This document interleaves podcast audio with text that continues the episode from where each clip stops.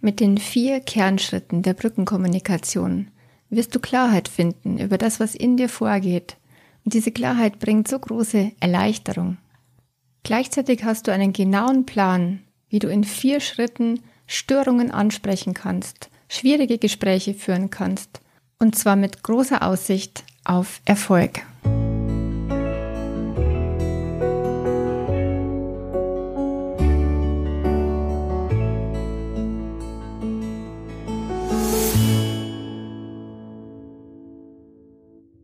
Hallo und herzlich willkommen beim Lichtfinder Lebensfreude Podcast, dem Podcast für mehr Wohlfühlen in deinem Leben und in deinen Beziehungen. Ich bin Kerstin Bulligan, psychologische Beraterin und Coach für Lebensfreude und inneren Frieden und ich freue mich, dass du wieder dabei bist. Heute geht es um eines meiner Kernstücke im Coaching und in meiner gesamten Arbeit mit Menschen, und zwar die Brückenkommunikation. Die vier Schritte, die vier Kernschritte der Brückenkommunikation. Und es geht darum, wie du damit ein Thema für dich ganz wunderbar klären kannst. Und es ist auch der erste wichtige Schritt, um das dann auch ansprechen zu können. Und zwar so, dass es höchstwahrscheinlich gut ausgeht und sogar zu was Besserem führt als zuvor. Ich wünsche dir ganz viel Freude und Gewinn aus dieser Folge. So, wie kannst du denn nun eine Störung ansprechen? Wenn irgendwas aufeinander knallt, wenn da etwas ist, was unangenehm ist und was du endlich mal ansprechen möchtest. Das Ganze geht in vier Schritten. Es stammt aus der gewaltfreien Kommunikation nach Marshall Rosenberg. Und die vier Schritte sind eigentlich total einfach und es klingt wirklich super easy. Und gleichzeitig ist es so, dass der ganze Prozess wirklich durchdrungen werden will, um es dann auch wirklich gut anzuwenden und nicht nur schematisch äh, wie ein Roboter das Ganze so darzubringen. Und ja, dass man auch echt sozusagen rüberkommt und das Ganze nicht irgendwie gekünstelt wirkt. Das ist dann die Kunst dabei. so, also, die vier Schritte sind erstens Beobachtung, zweitens das Gefühl, drittens das Bedürfnis und viertens die Bitte. Und umgesetzt beginnen die Sätze so, wenn ich sehe, wenn ich höre, dann bin ich und brauche. Ich will nun, ich hätte gerne das. Klingt eigentlich ganz einfach, oder? Was wir damit bezwecken wollen, ist Verbindung.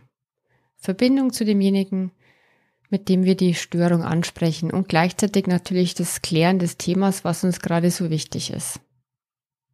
Wir haben das so nirgendwo gelernt, nicht im Elternhaus, nicht in der Schule. Das Ganze ist eine Sprache des Herzens, eine Sprache, die Brücken baut zueinander. Nicht so, wie wir es gelernt haben in unserer Gesellschaft, Dort haben wir nämlich quasi die Wolfssprache gelernt. Der Wolf ist Rosenbergs Symboltier für das Übliche, was wir da draußen so erleben und wie wir es auch immer selber mitbekommen haben.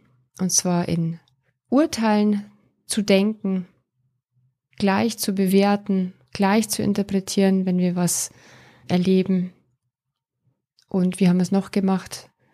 Dann haben wir gleich unsere ganzen Gedanken dazu eben in Form dieser Beurteilungen rausgehauen, dem anderen entgegengeschleudert. So ähnlich, jetzt bin ich mal so richtig ehrlich und sagte mal so ganz offen und deutlich, was mit dir eigentlich nicht stimmt. Ja, was mich so wahnsinnig stört und was mit dir nicht in Ordnung ist. Das ist da die Wolfsehrlichkeit, die wir so gelernt haben, die in der Gesellschaft so üblich ist. Ja, und statt von unseren Bedürfnissen zu sprechen, sprechen wir eigentlich in der normalen Wolfswelt da draußen nur über Strategien. Und Strategien sind aber keine Bedürfnisse. Strategien sind Mittel verschiedenster Art, um ein Bedürfnis zu erfüllen. Und zu guter Letzt, statt eine Bitte auszusprechen, ist einfach nur da draußen die Forderung am Ende, beziehungsweise die Drohung. Wenn du nicht so tust, wie ich will, dann werde ich die Konsequenzen ziehen. Also statt Beobachtung, Gefühl, Bedürfnis und Bitte, wie ich es bei der Sprache des Herzens, bei der Brückenkommunikation vorschlage, ist die bisherige übliche Wolfssprache, wenn es schwierig wird, erstens das Urteil, die Bewertung, zweitens der Gedanke, der dann ausgesprochen wird, drittens die Strategie, die ich haben will und viertens das Ganze als Forderung oder Drohung formuliert. Und es ist eigentlich egal bei der bisherigen Wolfssprache, wie es dem anderen dabei geht. Also ich will dann gerade nur meinen Frust loswerden, meinen Ärger laut hinausschreien in die Welt. Und manchmal will ich sogar verletzen, den anderen spüren lassen, wie sehr es mir weh tut, wie sehr es mich verletzt hat oder dass es so gar nicht passt, wie er sich verhält, wie sie sich verhält. Und so ist die Wolfsprache eine trennende Sprache. Also da erzähle ich quasi nur, was mit dem anderen nicht stimmt und denke dabei nur dran, meinem Ärger Luft zu machen, meine Aggression irgendwie rauszulassen und den Druck in mir sozusagen abzulassen, den Dampfkessel mal abzulassen. Das führt aber halt zu nichts. Und wer so impulsiv das rauslässt, der weiß auch, dass es nachher oft bereut, weil er dann Sachen sagt, die der Beziehung wirklich dauerhaft schaden können. Und wie oft bereut man nachher, oh, hätte ich es doch lieber nicht gesagt. Dazu all meine Folgen zu den impulsiven Ärgertypen, zu dem explosiven Ärger. Man muss nicht unbedingt explodieren in der Wolfssprache, man kann es auch ähm, relativ ruhig sagen und trotzdem ist es so verletzend für den anderen und auch keineswegs zielführend. Man kommt einfach nicht dorthin, wo man gern hin möchte. Man bekommt dadurch nicht wirklich das, was man möchte, außer dem eigenen Ärger in diesem Moment Luft zu machen. Mehr ist es auch nicht. Doch, was sonst? Wie gesagt, gelernt haben wir es nicht. Gelernt haben wir nicht die Giraffensprache sozusagen, die Sprache mit dem großen Herzen, das die eigenen Gefühle wahrnimmt, ernst nimmt, die eigenen Bedürfnisse erforscht, erstmal klärt, was ist eigentlich in mir los, warum geht's mir gerade so, wie es mir gerade geht? Und ähm, wie geht's wohl gerade dem anderen, was hat der gerade für Gefühle und für Bedürfnisse? Und wie kommen wir beide zusammen? Haben wir vielleicht sogar ähnliche Interessen? Was könnten wir für Strategien finden, damit wir beide gut zurechtkommen? Es wäre also dann der Weg der Brückenkommunikation. Man macht diese vier Schritte klassischerweise erstmal für sich selbst, um für sich selber Klarheit zu bekommen. Und dann macht man es nochmal, indem man sich in die Schuhe des anderen gedanklich stellt. Schritt eins: die Beobachtung. Was bedeutet das eigentlich? Das heißt, ich versuche einen Schritt zurückzutreten und ich überlege mir, was ist eigentlich passiert? Warum es mich gerade so aufwühlt? Was ist eigentlich die auslösende Situation gewesen? Was hätte wohl eine Kamera aufgenommen? Und eine Kamera hätte alles aufgenommen, was tatsächlich gesagt worden ist, was tatsächlich getan worden ist, was tatsächlich passiert ist, so aus allen Kamerawinkeln heraus. Sie hätte nicht aufgenommen irgendwelche Bewertungen, irgendwelche Beurteilungen, irgendwelche Interpretationen. Das heißt, Schritt eins: ich betrachte mir die Konfliktsituation oder das, was mich stört, diese auslösende Situation, sozusagen aus der Vogelperspektive oder aus der Richterposition kann man auch sagen. Also mit einem gewissen Abstand und ich versuche wirklich so objektiv und neutral wie möglich dabei zu bleiben. Und deshalb gehört auch der Satz dazu, wenn ich sehe, wenn ich höre. Und dann setz sie mal so selber fort mit der Situation, die für dich der Auslöser war. Zweitens, jetzt kommt das Gefühl. Dann bin ich. Wie geht's mir dann, wenn ich das sehe, wenn ich das höre, wenn ich das beobachte? Weil diese Situation hat etwas in mir ausgelöst. Sie ist nicht verantwortlich für mein Gefühl, weil mein Gefühl entsteht in mir, doch sie hat was in mir ausgelöst, getriggert sozusagen. Ja, was macht es mit mir? Wie geht es mir dann? Und der Wolf würde sagen, ja, dann bin ich verletzt, dann bin ich, fühle ich mich verarscht, dann fühle ich mich ähm, klein gemacht. Aber halt, halt, das sind gar keine echten Gefühlswörter. Das sind lauter Wörter, die dich selbst dann in die Opferposition bringen. Und es ist wiederum nicht zielführend. Versuch doch mal wirklich beim echten Gefühl zu bleiben, bei dem, wie sich's in deinem Körper gerade anfühlt. Und in meiner Gefühls- und Bedürfnisliste findest du da passende Wortschatz, um da wirklich das auszudrücken, was gerade für ein Gefühl da ist. Fühlst du dich dann beklemmt, bedrückt, wird es dann eng, fühlst du dich dann angespannt, ist da ein Druck zu spüren, fühlst du dich verzweifelt, fühlst du dich ärgerlich, gereizt. Also das sind Gefühlswörter. Alles, was ausdrückt, was wirklich in dir entsteht, einfach weil es in dir entsteht und nicht, weil jemand anders jetzt dich in eine Opferrolle gedrängt hat. Also nochmal, wenn ich sehe, wenn ich höre, Punkt, Punkt, Punkt, dann bin ich gereizt zum Beispiel oder ärgerlich. Und drittens, jetzt kommt das Bedürfnis. Und ich brauche, ja, was brauchst du denn tatsächlich? Welches Gefäß ist denn sozusagen unter dem Gefühl unten drunter, was gefüllt werden will? Denn das Gefühl ist ja nur deshalb unangenehm, wie ein rot leuchtendes Lämpchen auf dem Armaturenbrett eines Autos, weil da unten drunter ein Topf gewaltig im Mangel ist. Also der Füllstand ist so niedrig, da will was dringend gefüllt werden. Und deshalb leuchtet das Lämpchen oben rot, deshalb ist das Gefühl unangenehm. Also was für ein Topf, was für ein Gefäß unten drunter will denn da so dringend gerade gefüllt werden bei dir? Was ist dein wichtigstes Bedürfnis, in diesem Zusammenhang mit dieser störenden Situation. Und da kannst du wiederum in die Gefühlsbedürfnisliste hineinschauen. Kleine Anmerkung dazu noch. Bedürfnisse sind was Universelles. Und alle Bedürfnisse dienen dem Leben. Alle Bedürfnisse sind wichtig und haben ihre Berechtigung. Das heißt, sie dürfen da sein. Sie sind wichtig ohne ein gut gefülltes Bedürfnis geht es dem Menschen nicht gut.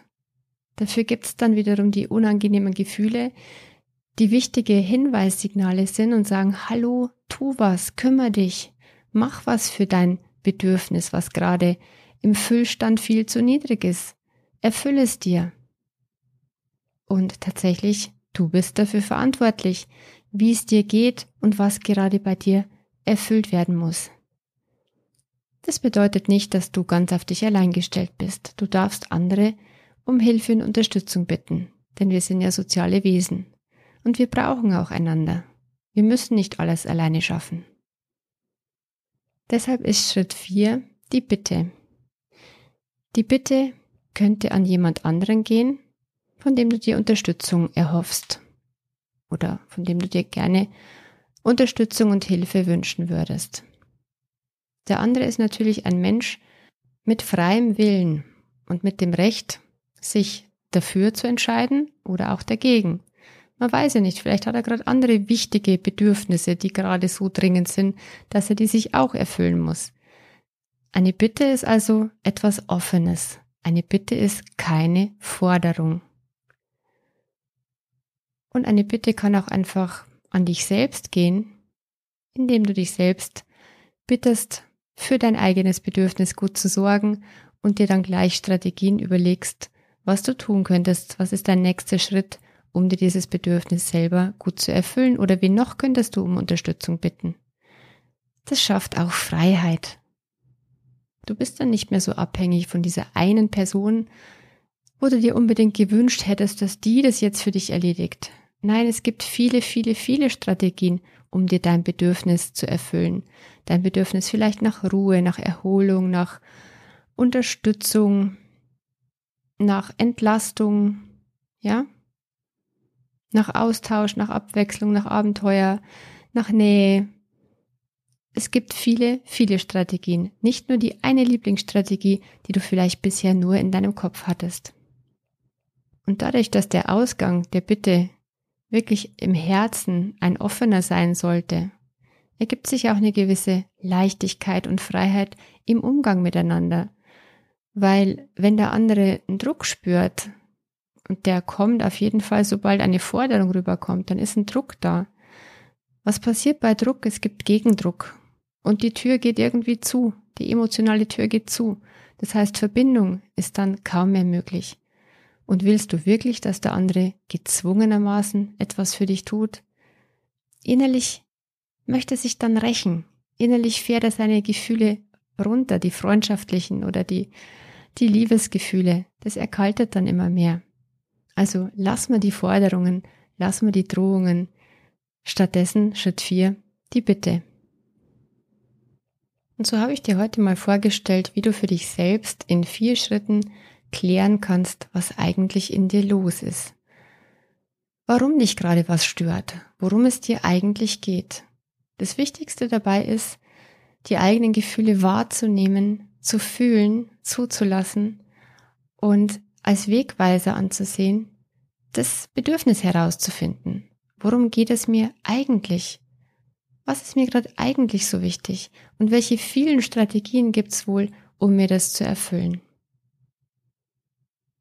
Übrigens fällt das Ganze sehr, sehr viel leichter, wenn man sich vorher erstmal eine Single-Wolfs-Show erlaubt hat. Das heißt, im stillen Kämmerlein oder beim Waldspaziergang dürfen mal alle fiesen Gedanken raus, alle Urteile und Bewertungen einfach für sich ausgesprochen werden oder aufgeschrieben werden, wie auch immer du das machen magst. Lass mal die Gedanken zu, lass sie raus und dann zerknüll das Papier, wirf's weg oder verbrenn's und wenn du es einfach aussprichst im Wald, dann findet es seinen Weg. Ja, und wenn es mal raus durfte, dann ist es nachher möglich, wirklich diesen Schritt zurückzutreten und Schritt eins der Brückenkommunikation zu gehen. Das heißt, was hätte wohl eine Kamera aufgenommen? Was ist aus der Beobachterperspektive eigentlich passiert? Und dann kannst du ruhig werden, dann kannst du runterkommen und dir überlegen, und wie geht's mir jetzt damit? Was fühle ich jetzt? Wo in meinem Körper ist dieses Gefühl? Atme dann in dein Herz hinein und erspüre das Bedürfnis, das darunter liegt unter diesem Gefühl und was so dringend erfüllt werden möchte,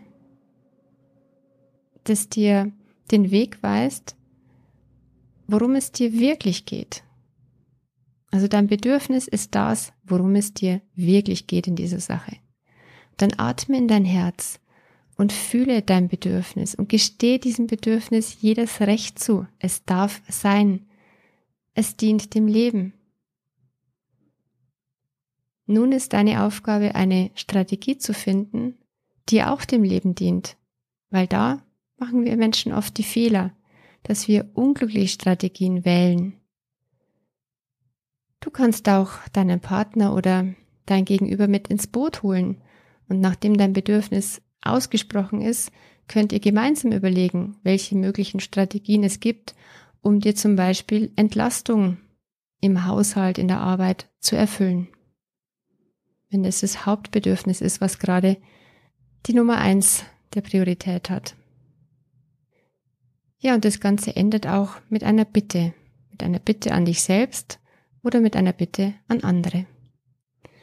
Das soll es gewesen sein für heute, ein kleiner Einstieg in die Brückenkommunikation, in die vier Schritte.